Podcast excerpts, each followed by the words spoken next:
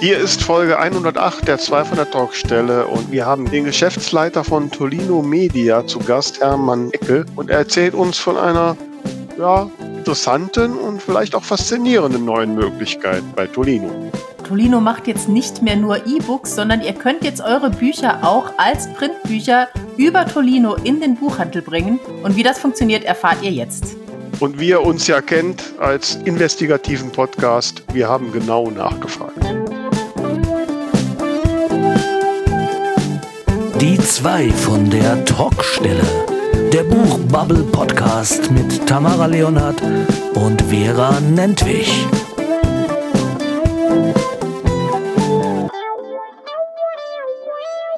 Es ist Folge 108 und ich sage Hallo Vera, die zweite von der Talkstelle. Wie geht's dir? Ja, hallo Tamara, ich bin die zweite. Na gut. Nein, ähm. nein, nein. Oh, Nein, nein, alles gut, ich verarsche dich nur, alles gut, alles gut. Oh, Bei dir bin ich gern die zweite. Direkt verkackt. Ähm. ja, was gibt's denn Neues bei dir? Ich habe äh, irgendwie in Erinnerung, dass du wieder groß in die Medien kommst. Ähm, ja, ich habe tatsächlich jetzt diesen Donnerstag, also wenn die Folge raus ist, quasi gestern, eine Aufzeichnung für eine Radiosendung, die dann am Samstag, also sozusagen morgen, das ist dann der 26. Februar, ähm, ausgestrahlt wird. Und zwar hier bei uns im Saarland gibt's Radio Salü. Das ist einer der ja, größeren Radiosender. Und dort gibt samstags immer die Martina Straten Show. Martina Straten ist selbst Autorin, auch Self-Publisherin. Sie schreibt Thriller. Und ähm, ja, sie hat mich angeschrieben, nachdem ich hier in diesem Fernsehbericht war und hat gesagt, lass uns doch mal über Self-Publishing quatschen. Da bin ich schon sehr gespannt und genau, ich glaube, das kann man dann noch später online ähm, schauen. Ich gucke mal nach dem Link, ansonsten einfach mal Martina Straten Show eingeben und da darf ich jetzt diese Woche Gast der Woche sein. Oh. ich meine, du warst ja schon kluger Kopf beim Börsenblatt und jetzt Gast der Woche. Und ich bin schon auf Nummer zwei abgerutscht. Also von daher, ne, da wird jetzt da kann ich nicht mehr aufholen. Das Thema ist durch. Ich hab's verkackt diese Woche mit den Sympathiepunkten. Ach nein, so schnell geht das nicht, Tamara, so schnell geht das nicht. Nach 108 Folgen verbindet uns ein solch starkes Band, um ein bisschen poetisch zu werden. Oh. Ne? Finde ich. Ähm, auch wenn wir uns ja jetzt in Leipzig nicht persönlich treffen. Ne? Ja, Und ja. Und ähm, ja, ich äh, wollte was Positives dann mal sagen. Die Zahl derer, die sich für unseren Buchbubble Bulletin interessieren, steigt und steigt. Ich freue mich Sehr immer. Ne? Und, und voraussichtlich ist heute, wenn ihr diesen Podcast zum ersten Mal hört, womöglich schon Ausgabe 2 rausgegangen. Uh, ganz genau weiß ich noch. Ähm, und wenn du noch nicht abonniert hast, dann tu das jetzt, weil dann kriegst du als Dankeschön sofort die letzte Ausgabe geschickt. Also auf keinen Fall verpassen. Und ja, apropos verpassen, äh, du hast, glaube ich, unseren Schreibtipp Freitag verpasst. Ne? ich habe den Schreibtipp Freitag verpasst, genau. Aber ähm, Dafür haben andere Menschen etwas zu unserer Frage gestellt, die da ja lautete, ist dein Buch dein Baby oder ein Produkt? Ähm, ja, eine spannende Frage, wie zum Beispiel Yuma Yaro sagt. Und ich fand ihren Post ganz spannend, weil sie unter anderem erzählt eben oder darauf hingewiesen hat, dass man doch ja oft so um die neun Monate an einem Buch schreibt.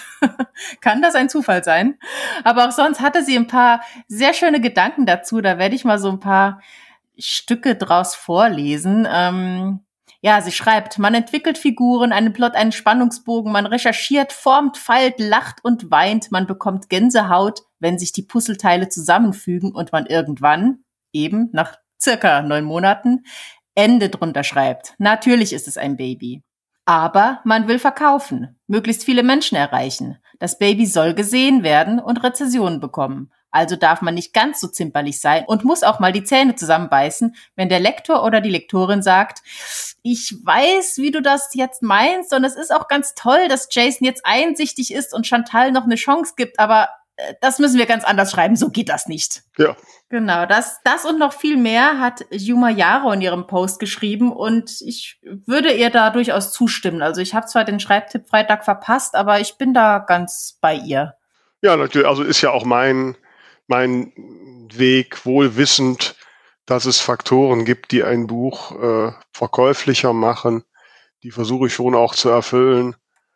Aber ganz so schwarz-weiß, wie das ja der Johannes in unserer letzten Folge gesagt hat, ja, das, äh, das schaffe ich nicht, auch wenn ich dann schon mal hadere, wenn das Buch da vielleicht nicht den Erfolg hat, den ich mir erwünscht habe. Nee, aber ich so glaube, es ist ja auch so, wenn du nicht mit der nötigen Leidenschaft dabei bist, das merkt man ja am Ende auch. Also es ist ja eben kein äh, rein technisches Produkt es steckt ja schon Herzblut mit drin. Also ich merke das jetzt gerade, wo ich mein Debüt wieder überarbeite und wo ja diese diese Figuren, die ich jetzt vier Jahre quasi nicht mehr getroffen habe, wieder so aktiv in meinem Leben sind und also da ist ja schon ganz viel Liebe dabei und ich finde das auch wichtig. Ja, ja. Wobei ich also auch bei Gesprächen von, mit Verlagsautorinnen schon auch gelernt habe, ähm, ja, dass man das einfach auch, auch als Beruf sehen muss. Also insbesondere, wenn man in so einem Level ist, dass man davon leben will. Und ähm, ja, dann ist es genauso wie in meinem Hauptjob ja auch. Es gibt Teile, die ich liebe und es gibt Teile, die mich nerven, mhm. aber ich mhm. muss sie nun mal machen, ja, ne? weil ich damit Geld verdiene. Und das ist dann letztlich beim Buchschreiben auch so, dass man auch diese Kompromisse machen muss, mhm. womöglich. Mhm. Ne? So. Ja, und dann schaut man natürlich, wie man das Buch bestmöglichst an den Mann und die Frau bringt. Und dafür sind wir ja auch hier mit unserem Podcast, um euch da verschiedene Möglichkeiten aufzuzeigen. Ja, nicht nur an den Mann oder Frau bringt, sondern zum Beispiel auch auf Papier bringt, dass da ein gedrucktes Buch draus wird, ne, was dann käuflich zu erwerben ist. Und dafür haben wir heute einen Gast. Genau. Heute bei uns zu Gast ist der Geschäftsleiter von Tolino Media, Hermann Eckel. Wir freuen uns sehr. Hallo Hermann. Hallo Vera, hallo Tamara. Hallo, schön, dass du da bist. Ja, freut mich auch sehr. Vielen Dank für die Einladung. Ja, wir sind auch sehr gespannt, äh, weil es tun sich ja irgendwie große Dinge bei Tolino Media. Ähm, und ihr macht jetzt plötzlich auch Print, haben wir gehört. Wie kommt das? Warum macht Tolino Media jetzt auch Print? Genau, es muss man vielleicht erstmal erklären, warum stellst du überhaupt diese Frage? Äh, denn natürlich, ja, Tolino Media oder Tolino ist ja eine E-Book-Marke ähm, mhm. und deswegen äh, oder daher rührt vielleicht auch überhaupt nur die Verwunderung. Ähm, und gleichzeitig ist es eben überhaupt nicht verwunderlich, denn seit Jahren ähm, fragen uns eben schon die Autorinnen und Autoren, die bei uns veröffentlichen, äh, wann wir denn endlich Print machen, beziehungsweise wenn wir eine Umfrage machen, was sind so Features oder was sind äh, Bedürfnisse, Wünsche, die wir bisher nicht erfüllt haben. Dann stand eben Print ähm, und daneben auch der Vertrieb von E-Books außerhalb der Tolino Allianz, was wir vor einem Jahr etwa äh, gelauncht haben, immer, immer an oberster Stelle. Und deswegen sind wir froh, das jetzt endlich machen zu können. Okay. Das überrascht mich ein bisschen, weil ich glaube, die Umfragen haben mich nicht erreicht oder ich war statistisch keine entsprechende Menge. Also ich muss ganz ehrlich sagen, wenn ich so an Tolino Media denke und an Dinge, die noch so ein bisschen optimiert werden können, an Print hätte ich nicht gedacht. Also eher an so Sachen wie äh, die Präsenz der E-Books in die diversen Shops, eine bessere Klassifizierung durchgängiger und solche Sachen. Ähm, jetzt, jetzt gibt es Print. Ich habe jetzt so auf eurer Webseite geguckt. Ähm, ich habe aber noch nicht so richtig viel Infos gefunden. Ähm, dann erzähl doch mal so ein bisschen, was ist denn, was macht ihr denn besser als die üblichen Verdächtigen, die es da bisher in dieser Branche gibt? Also im Grunde kommt es wieder, ähm, oder geht es wieder um die Positionierung, die wir halt haben im Markt. Ne? Als ähm, Tochter der großen Buchhandelsketten, Thalia, Hugendubel, ähm, Weltbild und dann Meierschen und Osiander noch dazu, ähm, haben wir natürlich einen anderen sag mal, Zutritt quasi zu den äh, zum deutschen Buchhandel.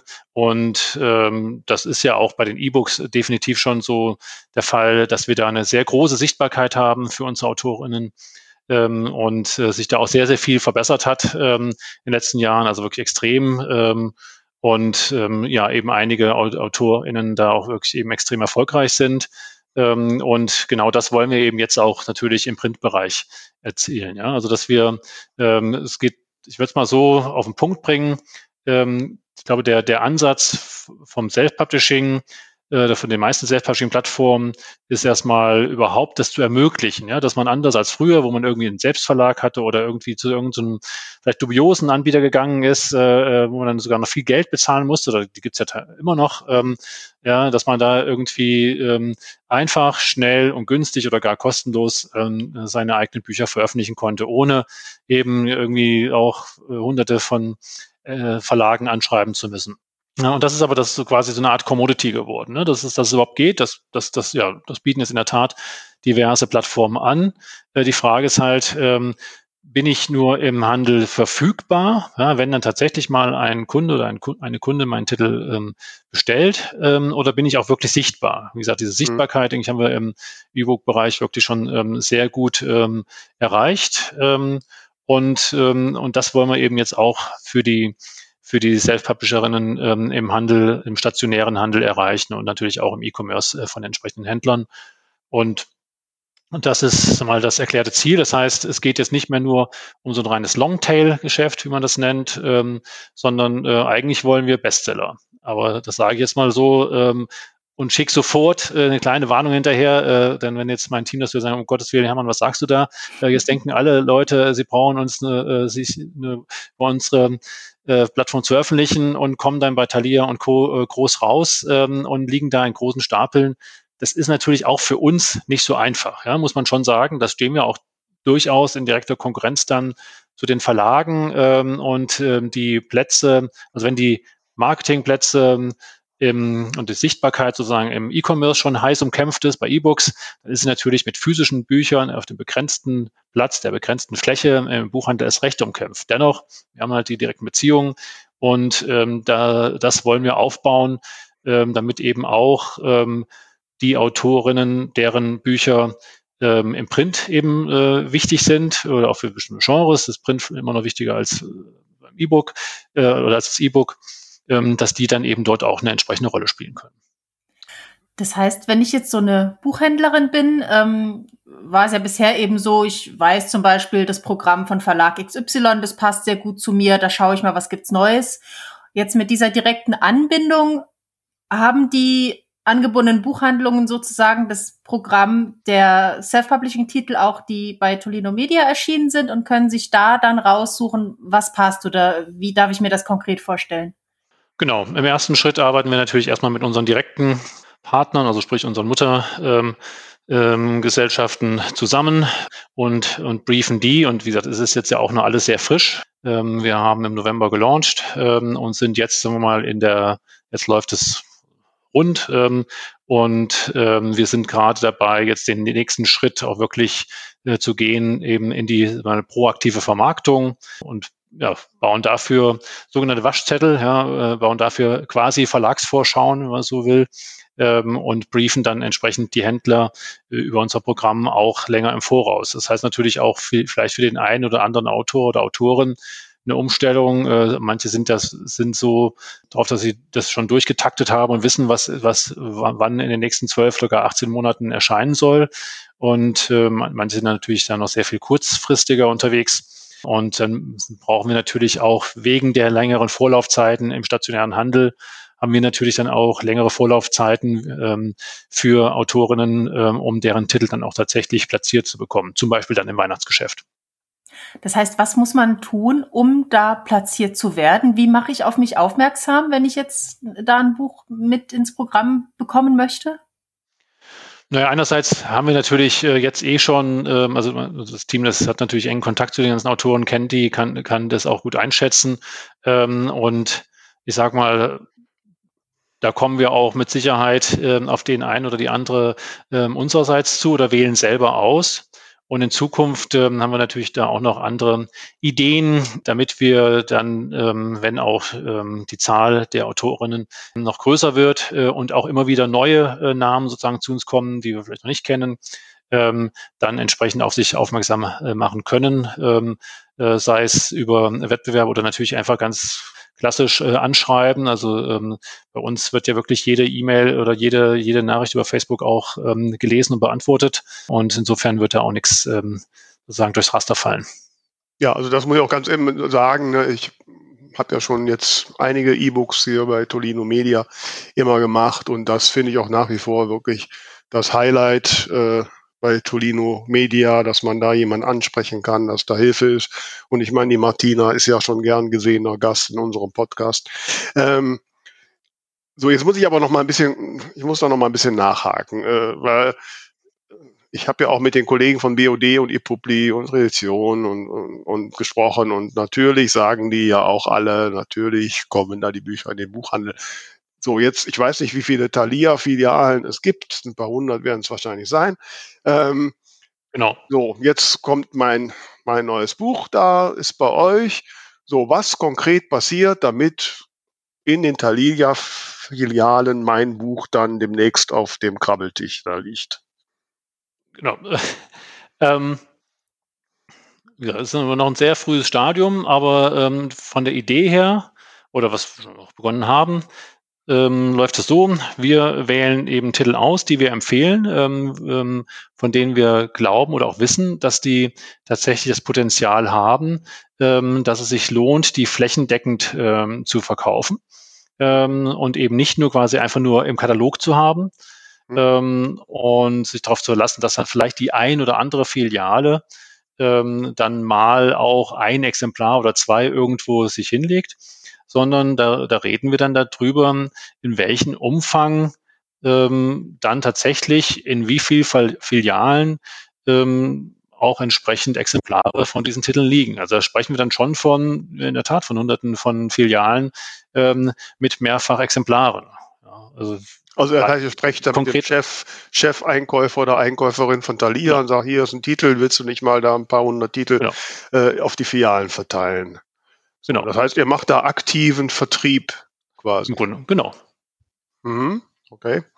Ähm, dann stellt sich ja jetzt die andere Frage, wenn ich jetzt so ein Buch äh, bei euch da eingestellt habe, dann muss ich ja sagen, dann hätte ich ja gerne, dass das auf der momentan für mich wichtigsten Plattform, nämlich Amazon, auch super erhältlich ist.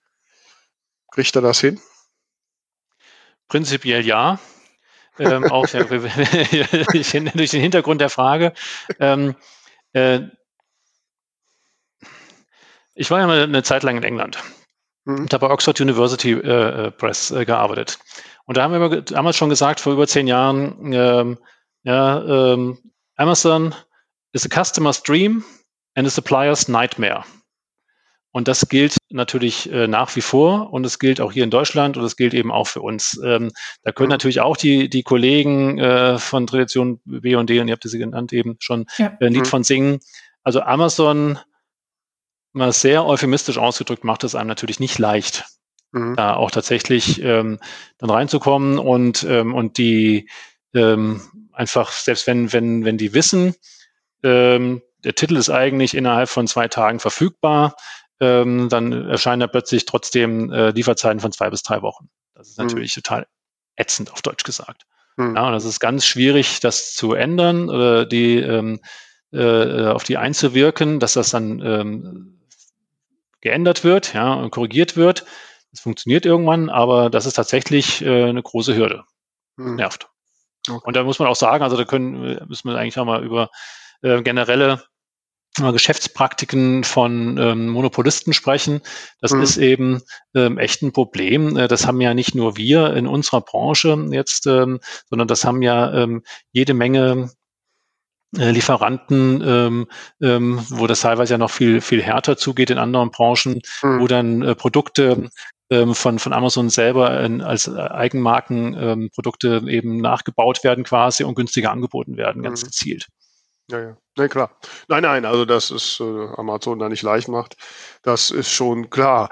Ähm, das muss man natürlich als Self-Publisherin sagen, mir machen sie es relativ leicht. Ne? Äh, und, äh, und ich muss auch ganz ehrlich sagen, ähm, die Umsätze bei Amazon sind bei mir immer noch ein Vielfaches höher als bei Tolino. Ne? Ähm, So, jetzt müssen wir weiter mal weitergehen. Du hast jetzt darüber gesprochen, okay, äh, die angeschlossenen Buchhandlungen. Wie ist es denn generell? Äh, mit welchen Barsortimentern arbeitet ihr zusammen? Arbeitet ihr überhaupt mit Barsortimentern zusammen? Ja, mit, mit, allen dreien. Also mhm. Libri, Zeitfracht und Umbreit.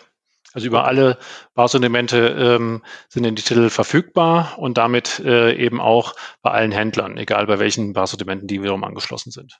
Mhm. Und dann habe ich im Vorfeld gehört, dass ihr auch keine Exklusivität habt.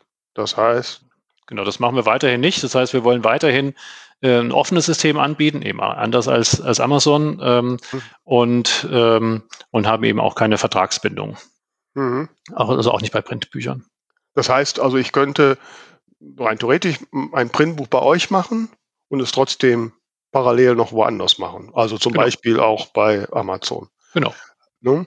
Ähm, dann, hätt, dann, hättest du eben the best of both worlds sozusagen, weil du dann eben ja. auch im, im äh, flächendeckenden, im stationären Buchhandel in Deutschland verfügbar wärst. Mhm. Da muss ich jetzt nochmal zum Verständnis nachfragen. Also ich kann dasselbe Taschenbuch in demselben Format, alles komplett identisch in zwei Shops anbieten, einmal mit der Amazon ISBN und einmal mit einer anderen? Oder habe ich das jetzt, äh, Format das jetzt zu gut, um wahr zu sein? Leider ein Tick zu gut, aber also ich mit, befürchtet. mit einer kleinen Einschränkung. Wir haben tatsächlich, ähm, also Amazon arbeitet ähm, mit sehr, sagen wir mal, eigentümlichen oder äh, für den deutschen Markt unüblichen Formaten. Äh, für, äh, mm, okay. Eigentlich im, Taschenbuch wie im Hardcover-Bereich, aber gerade im Taschenbuch wird es dann offensichtlich, es gibt eigentlich so zwei sehr gängige, oder die gängigsten Taschenbuchformate, die haben wir jetzt auch ausgewählt ähm, für den Einstieg. Wir werden mit Sicherheit unsere Formatauswahl ähm, auch noch erweitern. Es ist halt auch immer mit äh, jeweils nochmal mit Aufwand äh, verbunden, äh, dass diese unterschiedlichen Formate äh, in den verschiedenen Systemen anzulegen oder zu hinterlegen, dass das dann auch durch die gesamte Prozesskette durchläuft. Äh, aber da, da kommt sicherlich noch einiges. Äh, aber wir sind jetzt mal mit den beiden ähm, wir, typischsten ähm, Taschenbuchformaten und mit dem Hardcover-Format äh, eingestiegen. Und äh, leider hat eben Amazon tatsächlich so, liegt immer so knapp daneben. Wobei das eigentlich jetzt in dem Szenario, was du gemacht hast, Tamara, sogar ein Vorteil ist, weil ähm, mhm. ähm, es dann unterschiedliche Formate sind und dann kannst du auch genau, unterschiedliche anders, ISBN vergeben. Ich dachte nämlich, sonst ne? wird es doch Weil normalerweise ne? ist die ISBN, weil anders, mhm. normalerweise sagt man pro Format eine ISBN. Was mich zur weiteren Frage bringt, ich habe meine eigenen ISBN. Geht das bei euch auch? Noch nicht aber bald. also bei, bei E-Books geht es ja schon. Okay. Ähm, auch das sind halt einfach ähm, so äh, ja, prozessuale äh, Dinge. Ähm, jede mal Ausnahme oder, oder jede, ähm, jedes Detail, was ich irgendwo als Auswahlmöglichkeit an einer Stelle in so einer neuen Plattform hinzufüge, erhöht halt die Komplexität der Abläufe, schlicht und ergreifend. Und deswegen haben wir uns entschieden, mhm. ähm, ähm, um dann möglichst schnell ähm, auch an den Markt zu kommen mit der Plattform, am Ende ähm, eben bestimmte Dinge nicht auf Anhieb, ne, der berühmte MVP, der Minimal Viable mhm. Product äh, Gedanke, ähm, nicht, nicht jedes ähm, Detail oder jedes Feature von vornherein anzubieten, sondern ähm, das dann äh, peu à peu äh, nachzuschieben und eben auch eigene ISBNs wird mit Sicherheit kommen. Ich kann jetzt noch keinen Zeitpunkt nennen, aber ähm, das ist auf, dem, auf der Roadmap. Mhm. Das heißt, also im Umkehrschluss, ähm, ich bekomme eine ISBN von euch und die ist dann in diesem, äh, ich, ich weiß nicht, wahrscheinlich bezahlt mal einmalig eine Gebühr oder wie genau ist es, wenn ich mein Printbuch hochlade? Genau, also man bezahlt eine einmalige Gebühr, ähm, es sei denn, ist es noch, also wenn es eine Veröffentlichung ist mit ISBN, genau, ähm, und denn wir übernehmen dann ja eben die Kosten für die ISBN und VLB-Meldungen und so weiter. Und ähm, und dann wird eben eine ISBN ähm, in der Plattform bei der Veröffentlichung automatisch vergeben. Mhm. Aber Impressum macht ihr nicht mit. Nee, genau. Okay. Das, das macht dann der jeweilige Autor die, mhm. jeweilige Autorin. Mhm. Also ihr seid, ihr, ihr ähm, positioniert euch nicht als, als Pseudo-Verlag, nee, genau. wie es andere genau. Dienstleister. Also wir sind wirklich ähm, reiner ja. Dienstleister, also auch das, war, das ist ein Spezialthema. Mhm. Ähm, da mhm. hängen äh, alle möglichen ja, formalen und, und steuerlichen Aspekte dran. Und wir haben uns eben vor Jahren entschieden, dass wir wirklich ein Dienstleister sind und eben kein Verlag. Ähm, und das halten wir jetzt auch durch. Nö, finde ich auch sympathisch. Ne? Ihr sagt euch dann nicht die 30% Urheberrechtsanteil ein. Genau, sowas zum Beispiel. VG-Wort kommt ja jetzt ähm, wieder. Genau, genau. Ähm, so, aber ich muss noch mal bei dem Szenario bleiben. Also äh, mit der äh, eigenen ISBN wäre das für mich ganz reizvoll jetzt erstmal klingt. Das würde also bedeuten, wenn ihr es dann irgendwo jetzt zeitnah realisiert habt, ich könnte mein Buch mit meiner ISBN einstellen. Das heißt, es läuft letztlich unter meinem Verlag. Ähm, Im VLB habe ich ja sowieso, ne, kann ich ja alles machen. Das heißt, aber wenn dann äh, Bestellungen vom Barsortiment kommen, die würdet ihr dann füllen und gut ist. Und ich müsste keine Päckchen mehr packen. Ja, genau, um Gottes Willen, äh, das, das läuft dann eben alles über den, den Handel. Ähm, wir kriegen äh, die Abrechnung von den Barsortimenten ähm, und, und ihr als Autorin kriegt dann eben entsprechend die Honorarabrechnung auch für die Printbücher. Das ist äh, außer, äußerst charmant. Äh, dann guck noch mal in den Zeitplan, wann ihr das fertig habt. dann können wir noch mal reden. Weil das ist so der, der Punkt. Wie äh, wichtig ist denn für dich oder, oder was ist sozusagen genau ähm, der Grund, warum es so wichtig ist, die eigene ISBN zu haben? Weil ich das seit zehn Jahren habe und seit äh, so etabliert bin und, ähm, und die Verträge mit dem Barsortiment habe. Ne? Ähm, und ähm, ich natürlich auch. Ähm, deswegen habe ich bisher darauf verzichtet, das über Dienstleister zu machen, weil ich relativ viele Bücher halt bei Lesungen und Sachen verkaufe.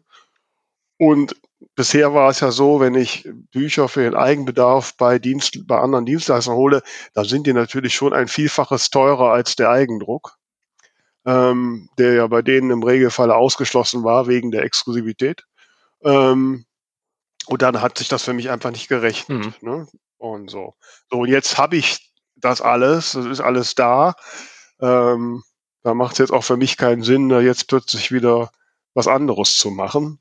Ob ich das, wenn ich jetzt äh, von neu anfangen würde, nochmal so machen würde, ist ein anderes Bild. Allerdings, wenn das wirklich bei, bei euch so möglich ist, ähm, ähm, dann ist das schon ein, ein klares Argument. Bisher gibt es ja eigentlich nur einen Dienstleister, Nova MD, die solche Services anbieten, ähm, die halt dann auch so quasi diese Verlagsauslieferung mhm. machen, so nennt man das ja.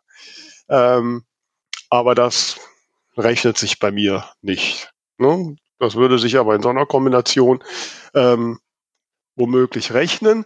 Wobei, äh, apropos rechnen, äh, da müssen wir jetzt mal über die Preise reden. Ich habe auf eurer Webseite gesucht, ich habe keinen so einen Preiskalkulator gefunden. Ähm, Den gibt es natürlich. Ähm, ähm, okay.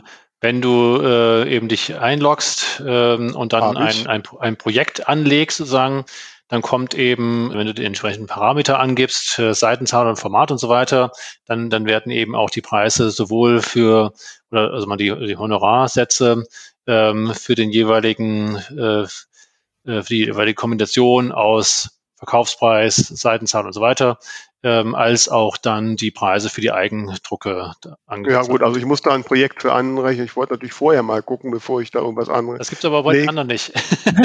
doch, das gibt es, das gibt es. Oh, doch, doch, doch, doch. Ähm, so, ähm, okay, ich mache das jetzt mal. Ich nehme mal mein Buch hier, ein Band Taschenbuch, 290 Seiten, Papier weiß, 90 Gramm, Laminierung matt, äh, weiß ich nicht. Hat der Buchblock Beschnitt, keine Ahnung. So, habe ich jetzt gemacht und dann sagt er mir, also wenn ich ein Eigenexemplar 1 kaufe, dann kostet 7,95 Euro. Ähm, wo finde ich jetzt die Verkaufspreise? Oder ist das dann der Verkaufspreis, der Einzelpreis? Ist das dann der, der Preis? Der Einzelpreis, ich, dann, genau. Das, ist das, das heißt, wenn ich, das heißt, wenn ich das Buch dann für 11 Euro verkaufe, was ich aktuell tue, dann habe ich, muss mal rechnen, 3,05 Euro verdient. Korrekt? Ja, das ist ja, das ist, wenn du, das ist, ja, das ist ja das, wenn du, äh, wenn du es jetzt für dich für den Eigenbedarf bestellst. Ja, deswegen frage ich. ich. Im Honorarrechner, Im Honorarrechner siehst du natürlich auch, äh, wie dann der Honorarsatz äh, bei den verkauften Exemplaren über den Handel ist. Im Honorarrechner sehe ich das. Wo sehe ich den? Oben drüber. Gehen wir mal kurz rein. Also unter dem Reiter Ausstattung und Preis. Ja, da bin ich. Also wahrscheinlich, ja, du hast wahrscheinlich ähm, Genau, du kannst ja ganz am Anfang eben äh, dich entscheiden oder musst dich entscheiden auch, äh, willst du das Printbuch drucken? Das ist ja auch durchaus üblich, kennt man von anderen Plattformen ähm, auch so, oder Printbuch veröffentlichen. Wenn du natürlich äh, gesagt hast, willst du das nur für deinen eigenen Bedarf äh, drucken, ein paar Exemplare, äh, dann kriegst du natürlich äh, das Honorar logischerweise nicht angezeigt, weil es ja nicht in den Handel geht. Und wo treffe ich diese Entscheidung? Ganz am Anfang. Wenn du in das Portal reingehst, ähm, ich habe ähm, das siehst du gleich auf ach der. so, ach da muss ich den anderen Button klicken. Ah, okay, verstanden. Kaum macht man es richtig, schon klappt's. Ja, gut, ja, ja, ne? ja, wir machen hier den, den, den Praxistest. ne? Also er schlägt mir schon quasi meine 11 Euro vor. So, das heißt also, ne, ich habe jetzt mal mein Buch eingegeben. 290 Seiten, Format 19 mal 12. Äh, bei euch ist es 12,5, aber ist egal. Oh, matt weiß innen. Und äh, so, da schlägt er mir vor, äh, den Verkaufspreis von 10,99 Euro, ich mache 11 Euro, da äh, würde ich ein Autorenhonorar von 1,14 Euro bekommen. So, ich, genau. guck, ich gucke mal bei eurem geneigten Wettbewerber, da liegt, da würde ich 1,22 bekommen, also da kommt jetzt nicht ganz so drauf an. Ähm, und die Eigendruckexemplare 7,95. Also das heißt, ihr liegt so in der Größenordnung der anderen Wettbewerber. Ne? Ähm, und ja, macht erstmal einen ganz guten Eindruck. Genau, also wir liegen auf jeden Fall auch mit im oberen Bereich der mhm. Wettbewerber im oberen Bereich ist bei Preisen nicht so gut. Das ist eher, ich glaube, wer meinte die Marge? nee, was, was, nee, was, die, was, die Honorarausschüttung, was die Honorarausschüttung ist. was die Honorarsätze. Ah, okay. Ach, Vera.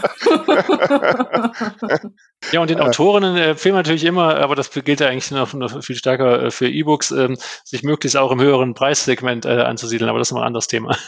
Mhm. Ja, ja, deswegen. Also ich hatte eigentlich bisher früher meine Taschenbücher für 9,95, das würde bei euch ja gar nicht mehr gehen. Ähm, deswegen bin ich jetzt schon auf 11 Euro gegangen. Finde ich bei 290 Seiten auch ganz angemessen. Ähm, so, ich meine, da sind wir mal bei Tamara äh, bei unserem Schreibtipp Freitag. Unbedingt. Was schlägst du vor? Welche Frage sollten wir unserer geneigten Hörerschaft mal stellen? Naja, ich würde mal sagen, das Kernthema unseres Gesprächs ist ja tatsächlich eben, dass man hier eine ganz gute Chance hat, an den stationären Handel angebunden zu werden. Und da ist dann wirklich so die Frage, ähm, gerade wenn man sich vielleicht auch entscheiden muss, mache ich irgendwie eine Exklusivität oder wie auch immer, wie wichtig ist es euch denn in einer Buchhandlung zu liegen? Ist das der große Traum? Ist es vielleicht einfach nur fürs Gefühl? Glaubt ihr oder hofft ihr tatsächlich große Verkäufe im Buchhandel? Wie steht ihr zum Thema? Oder ist, reicht euch komplett online und ja, die großen Versandhändler? Und, ja, oder Amazon, ne? Sprechen wir das mal deutlich aus. Wir sind der Podcast, der alles deutlich ausspricht. ähm, ja, die Antworten äh, interessiert mich, die interessieren mich natürlich dann auch. ja, genau, da kannst du jetzt diesen Freitag, das ist dann der, eine Sekunde, der 25. Februar. Da kannst du ja vornehmlich auf äh, Instagram einmal nach dem Hashtag Schreibtippfreitag schauen und da posten unsere Hörerinnen und Hörer bitte diese Woche besonders fleißig mhm. ihre Posts zum aktuellen Thema. Ja. Sehr schön. Ich meine, in der Tat gibt es ja extrem viele unterschiedliche Motivationen, überhaupt zu schreiben. Ne? Das, das ist nur richtig. Ja. Das wisst ihr ich, viel besser als ich. Nicht jeder will Geld damit verdienen, aber doch einige, ne? Ja.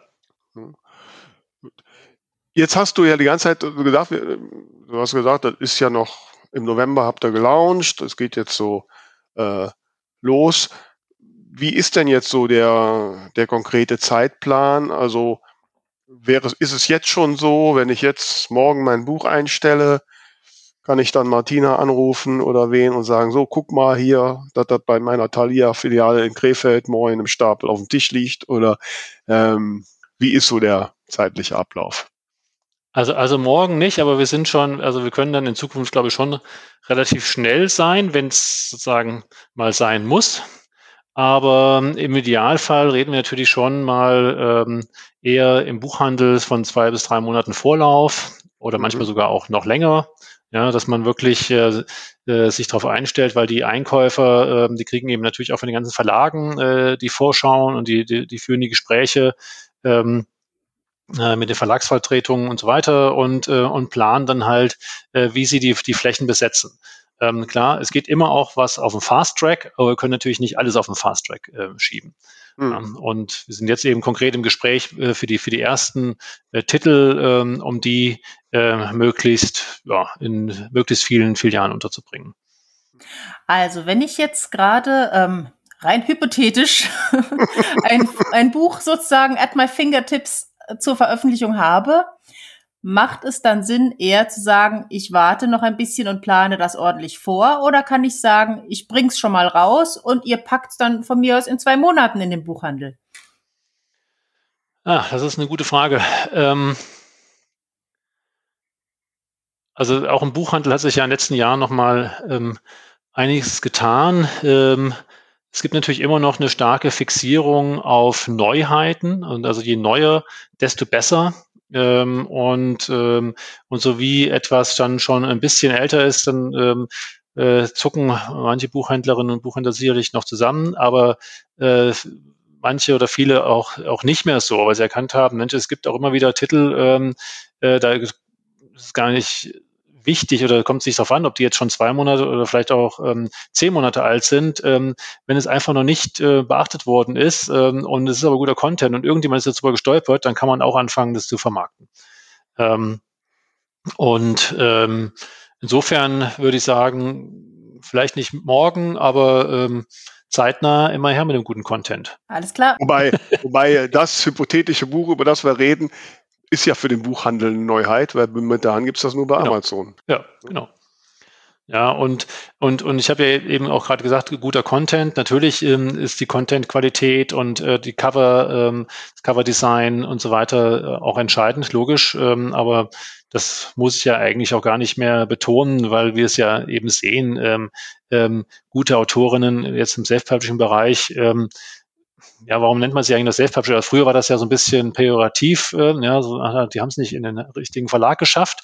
Ähm, und jetzt sieht man ja ähm, da überhaupt keine Unterschiede mehr. Ja, also ähm, ähm, das ist sicherlich Wasser auf eure Mühlen, aber ich sage es auch wirklich gerne, weil das einfach so ist. Ja, ja. dass ähm, sozusagen nicht das Kriterium Verlagsautor oder Nichtautor äh, sozusagen jetzt ähm, für Qualität oder Nicht-Qualität spricht. Aber wie macht ihr das denn? Also wenn ich das richtig verstanden habe, seid ihr ja ein relativ kleines Team. Ihr Richtig. könnt ja nicht hunderte oder tausende von Büchern auf Qualität prüfen, oder doch? Jein. Also ähm, man sieht ja viel, ähm, wir haben natürlich sehr viel Content auf der Plattform. Man weiß, das ist jetzt nicht unbedingt Stoff, äh, was man aktiv äh, im Buchhandel vermarkten muss, um es mal vorsichtig auszudrücken. Und, ähm, und die guten der, der gute Content, ja, die guten Titel ähm, von, von Autorinnen, das, das sieht man ja tatsächlich schon am, am Cover im ersten Schritt und wenn man einmal reinblättert. Ähm, und, ähm, und vieles bahnt sich natürlich auch an über äh, Kontakte, über Gespräche, äh, dann entsprechend bei den Messen, so sie dann irgendwann wieder stattfinden. ähm, und ähm, eben auch ja über Social Media äh, nehmen Leute äh, Kontakte äh, zu uns auf und, vielleicht sogar ähm, über jemand anders empfohlen oder ja, ich habe von euch gehört, die, mh, hm, meine Freundin, die, die ist ja schon da. Ähm, und da kriegt man sehr schnell ein Gefühl dafür, wo es sich überhaupt lohnt hinzugucken. Klar, also mhm. wir, mhm. wir, wir haben zwar eine sogenannte Qualitätskontrolle äh, für jedes einzelne Buch, das ist für jeden einzelnen Titel. Das ist aber eher so eine Art Sicherheitscheck, ja, da, weil wir sicherstellen, ähm, natürlich, dass wir hier keine Holocaust-Leugnung oder Sodomie oder irgendwas, was irgendwie strafrechtlich mhm. äh, relevant ist oder auch oder komplettes Plagiat ist, weil einfach irgendwelche äh, Artikel ähm, von irgendwelchen mh, hm, Wikipedia ähm, ähm, Artikeln zusammengeschustert wurden oder sowas, ja, und dann als Buch veröffentlicht werden. Ähm, das ähm, Gerade das Letzte ist natürlich schon schwieriger zu, zu beurteilen, aber wir sieben da schon aus. Da kommt auch viel raus. Also wirklich täglich mhm. quasi wird da was ausgesiebt. Aber das ist halt eher so eine technische Kontrolle. Und ähm, der eigentliche Qualitätscheck im Sinne von, okay, was lohnt sich denn ähm, als Empfehlung für die, unsere Handelspartner, ähm, für Marketingplätze, für Newsletter und so weiter, ähm, ähm, da äh, haben wir halt einfach die Erfahrung äh, und die Kolleginnen sehen das äh, total schnell, ob sich das lohnt oder nicht. Und dann gibt es mhm. natürlich sowieso einfach feste Beziehungen schon zu Autorinnen, äh, mit denen wir lange zusammenarbeiten, wo wir eh wissen, also wenn da was Neues kommt von PC Schiller oder Stina Jensen oder wie auch immer, dann ähm, ähm, wissen wir, äh, das wird dann auch vermarktet. Ja. Wobei das Problem ist ja eher, ich meine, wenn wir jetzt unser Podcast, eine Million Hörerinnen da draußen, die hören das und die stürmen jetzt auf Tolino zu. Und wie du ja schon sagst, ja, ist schon möglich, dass da das ein oder andere Buch dann bei euch aufschlägt, das vielleicht nicht unbedingt vertriebswürdig ist. Sagt ihr das den Autoren und sagt, nee, sorry, dein Buch geht nicht? Ja, also wie gesagt, also aber, aber wirklich nur, wenn es ähm, formal, rechtlich ähm, oder aus anderen Gründen also einfach nicht ähm, veröffentlicht werden darf, quasi auf unserer, äh, auf unserer Plattform. Ähm, wenn es tatsächlich Qualitätsmängel hat im Sinne von Stilistik oder, oder äh, Interpunktion, ja, oder was weiß ich, ähm, äh, dann, dann kriegen die Autoren schon mal einen Hinweis, also hier, das sollst du vielleicht nochmal anschauen. Und wenn sie es aber dann trotzdem genauso veröffentlichen wollen, ist es ihr Problem. Und da entscheidet mhm. letztlich der Markt. Also das ist äh, bei allen Plattformen äh, genauso äh, durchforsten würde. Ähm, da hat man eben ganz viel Content, ähm, den auch niemand äh, je quasi entdecken wird. Ja, ich mhm. weiß auch ehrlich gesagt manchmal gar nicht, warum ähm, ähm, dann das überhaupt veröffentlicht wird. Aber es gibt eben auch viel Content, ähm, wo sagen, ja, das ist einfach, das ist, das ist äh, toller Lesestoff, ja. Ähm, mhm. Und es ist jetzt äh, vielleicht dann wiederum nicht die oder ordentlicher Lesestoff, hat vielleicht nicht ganz die Qualität, äh, sagen würden, ja, den, den, da pushen wir jetzt auch Weltbilder, Hugendubel oder Thalia, ähm, dass die das richtig äh, nochmal äh, verstärken, ähm, um noch mehr Sichtbarkeit zu bekommen. Aber ähm, können wir guten Gewissens ähm, überall erscheinen lassen. Ja. Nein, ich meinte das jetzt auch eher in der Zusammenhang, dass jetzt jemand sagt, okay, ich habe jetzt ein tolles Buch gemacht, ja. macht, bringt mir das doch mal bitte in die Thalia-Filialen. Genau, das, ja das passiert, das, auch. Und das passiert ja. Das, genau, das passiert und das passiert auch tatsächlich mit vielen neuen Namen ähm, permanent. Mhm. Aber wie gesagt, da müsst ihr ja dann gegebenenfalls auch sagen, nee, sorry, also bei dem ja. Titel nicht. Du darfst veröffentlichen, aber äh, in den Katalog. Aber, aber, aber, aktiv vermarkten tun wir es dann, dann nicht genau. Was mich vielleicht noch interessieren würde, wie das bei euch ausschaut, wenn man jetzt so saisonale Geschichten hat. Also wenn ich jetzt, ich will jetzt unbedingt im Herbst ein Buch rausbringen, was aber im Hochsommer spielt oder ähnliches. Ähm, ist das für euch ein Thema, dass ihr sagt, das macht so keinen Sinn oder denkst du, der Markt ist da relativ offen? Also ich habe mich darüber schon mal mit Leserinnen unterhalten und die haben gesagt, ich kann auch im August eine Weihnachtsgeschichte und im Winter eine Sommergeschichte lesen, aber äh, man muss ja schon so ein bisschen mit dem mit der aktuellen äh, Jahreszeit gehen, denke ich mal. Ja, und das passiert auch überwiegend zumindest oder oder also mir fällt jetzt gar kein Beispiel ein, wo das so krass quasi jetzt irgendwie äh, wo Veröffentlichungstermin ähm, und äh, saisonaler Inhalt so sich widersprochen hätten. Also im Gegenteil, also die Inselromane kommen dann halt mhm. auch immer schön also im Sommer. Bekomme schon öfter mal mit, dass jetzt auch im Winter mal eine Geschichte äh, veröffentlicht wird, die im Sommer spielt.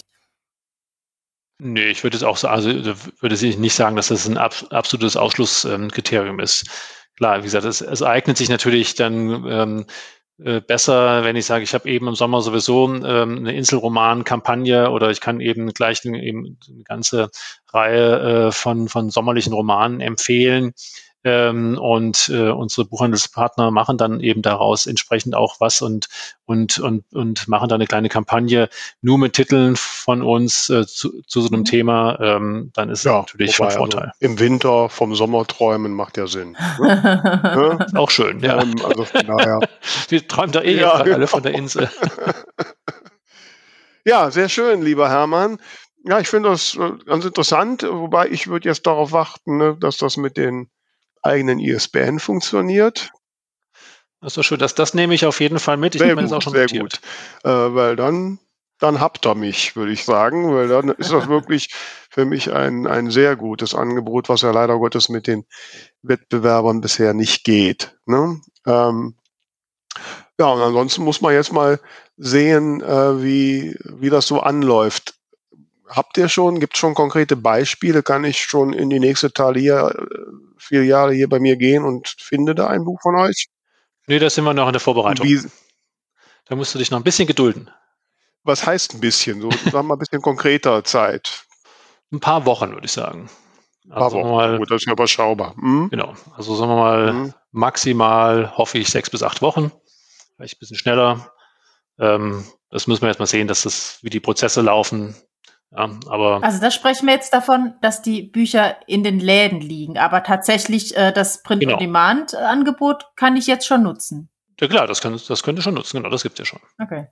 Das heißt aber für dich, Tamara, dein hypothetisches Buch, was im Übrigen der Bestseller im Bereich Musical Romance ist, ähm, der würde ja Sinn machen. Ne? Da bist du quasi im ersten Schwung dabei sofern du durch die Qualitätskontrolle kommst. Ja, ja. Ich, ja, ich denke tatsächlich sowohl an das äh, Musicalbuch als auch an Memories of Your Smile, was ja jetzt wirklich in den mhm. nächsten Wochen rauskommen soll. Ja, für dich macht das ja durchaus Sinn, ne? weil du bist ja bisher ja. eigentlich nur Amazon und dann Bring it on, würde ich sagen. Ja. Alles klar. Nee, da habt ihr eigentlich eine, ein gutes Angebot gemacht, wobei ich da nochmal dem Geschäftsleiter hinterlassen will. So ein bisschen Optimierung beim E-Book-Bereich. Nicht vergessen, ne? Da sind wir auch sowieso immer weiter dran, aber, aber da kann ich schon sagen, also ich kenne auch die Themen von, die ja auch ein paar Jahre zurückgehen, äh, wo tatsächlich äh, Sichtbarkeit teilweise ein Problem war. Ähm, aber das, aber das davon kann wirklich keine Rede mehr sein. Also wir kriegen Marketingplätze ähm, bei den großen äh, Ketten, ähm, die sich wirklich sehen lassen können und ähm, wo auch manche Verlage ähm, sicherlich ein bisschen neidisch ähm, wären, wenn sie mal genau drauf gucken würden. Mhm. Ja, wobei ich das jetzt nicht auf die Marketingplätze, also seid ihr ja wirklich auch toll und kann man ja auch mal toll mit dem Team reden. Äh, wo ich immer das Problem noch habe, ist so mit den, mit den Kategorisierungen, Einordnungen der Bücher, weil einfach diese Kategorisierungen in jedem der Mitgliedsshops ein bisschen anders sind. Ja, ne? das genau. Das ist aber natürlich äh, eben nicht unser ähm, Thema sozusagen. Äh, darauf weisen wir natürlich auch immer wieder hin. Aber das ist tatsächlich ein, äh, eine Herausforderung, auch wiederum nicht nur für uns, sondern für alle äh, Verlagstitel genauso. Ähm, mhm. Ähm, da würde ich mir oder würden wir uns auch tatsächlich ähm, eine bessere, ähm, einheitlichere Kategorisierung wünschen. Das ist richtig. Mhm.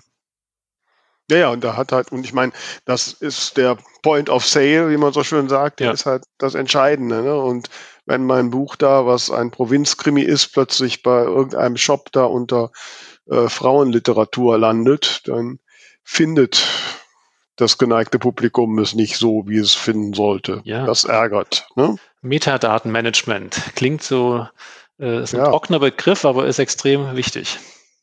Ja, ja. ja ich hoffe, ich muss nachher nochmal nachgucken, aber ich bilde mir ein, das schon ganz gut gemacht zu haben, aber ja, Nee, ich meine, also, nee, das ist, das geht jetzt auch nicht äh, ähm, äh, an deine Richtung, sondern äh, eben in der ganzen Kette. Also da, da kann sich mhm. eben auch durchaus, ähm, ähm, bis es dann über äh, Distributor, Barsortiment und so weiter dann im Shopsystem bei Händler A, B und C landet, ähm, kann sich da einiges verändert haben. Ja, mhm, das ist genau. natürlich total ärgerlich. Das sollte eigentlich gar nicht passieren. Dafür gibt es ja auch entsprechende äh, Standards. Ähm, aber es passiert eben erstaunlicherweise doch immer wieder. Mhm. Ja, gut, aber schön. Übrigens aber auch, auch bei Amazon so, sogar. Ja, aber da bin ich schon ein bisschen direkter dran. Ne? Da kann ich dann schon ein bisschen klarer schauen und die verwalten das auch selbst. Ne? Also von daher, da ist es schon ein bisschen direkter. Ne? Aber ich, die Problematik der verschiedensten Shopbetreiber kann ich natürlich erkennen. Ja, lieber Hermann, also es war sehr äh, äh, aufschlussreich. Wie gesagt, ich bin in den, in den Startlöchern, sobald das mit den eigenen ISBN geht. Und äh, Tamara hat quasi schon das Buch da bei euch. ne? ähm, Wir scharren mit den Hufen. Wie gesagt, ne? Stichwort Erwartungsmanagement. Aber äh, ja, melde dich gerne. Genau. Meldest dich und hast ja gesagt, in sechs bis acht Wochen, dann geht das und dann gehe ich hier beim Thalia in Krefeld und gucke, ob das Buch Regenbogenblau von Tamara Leonhardt da liegt. Ja, das wäre dann in acht Wochen nicht nur ein Ding der Woche, wahrscheinlich ein Ding des Halbjahres, aber ähm, lieber Hermann, so zum Abschluss fragen wir unsere Gäste ja sehr gerne, ob ihnen in den letzten Tagen und Wochen etwas Besonderes äh, ins Blickfeld gekommen ist, was sie unseren Hörerinnen und Hörern nahebringen möchten. Das Ding der Woche.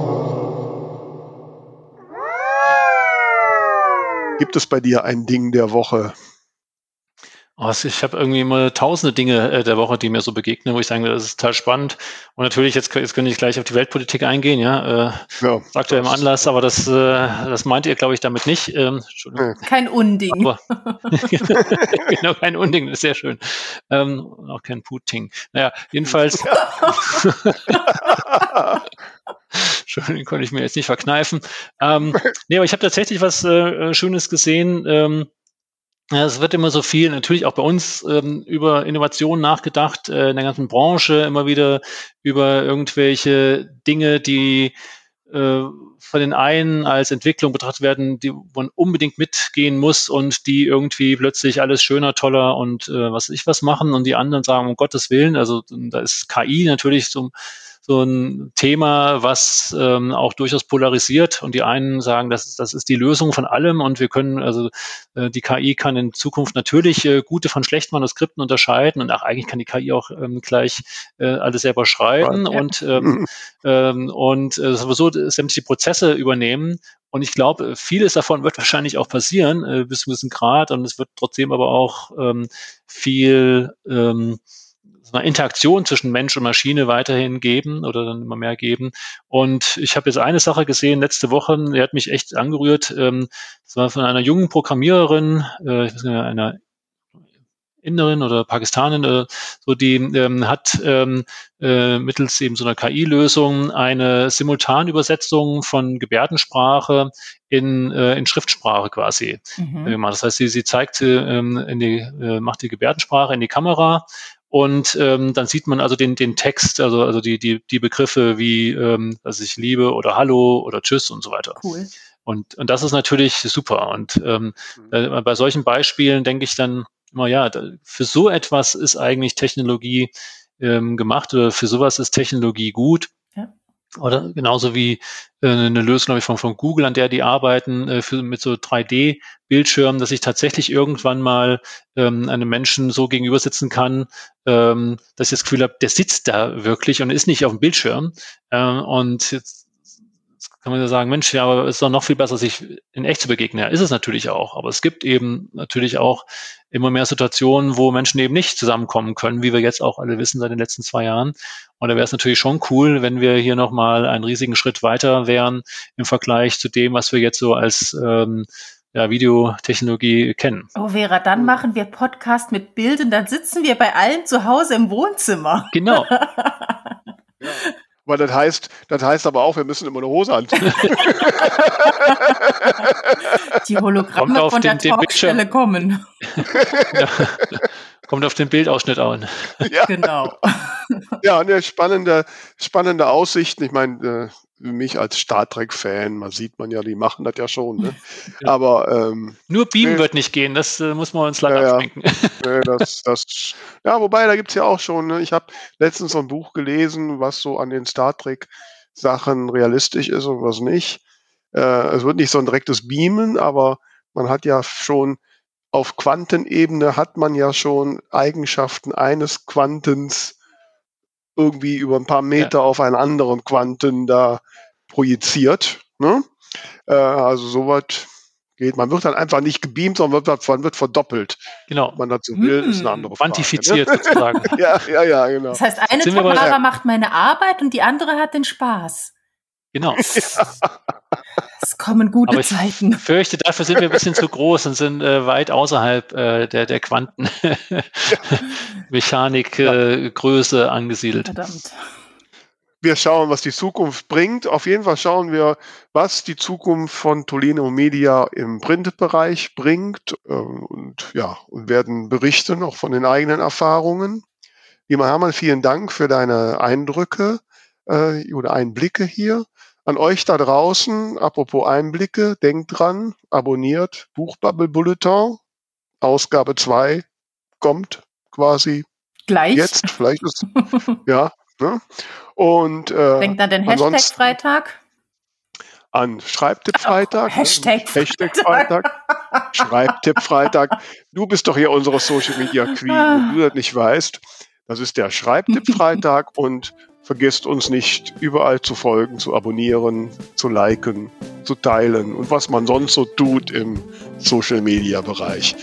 Wir wünschen euch eine schöne Zeit. Bis nächste Woche. Tschüss zusammen. Danke euch nochmal. Ciao. Ciao, ciao.